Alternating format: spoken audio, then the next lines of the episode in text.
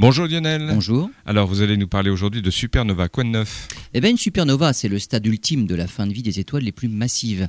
Elles explosent en envoyant dans l'espace leurs couches externes. Le phénomène est très lumineux. Une nouvelle étoile apparaît et elle peut rester visible pendant plusieurs semaines. Il existe un autre phénomène équivalent, mais qui lui ne dure que quelques jours. On le nomme phénomène lumineux transitoire rapide, FELT en anglais. Le problème avec ces phénomènes, c'est que lorsqu'on en détecte un, il est souvent déjà trop tard et on assiste juste à la fin, et on rate toujours le début.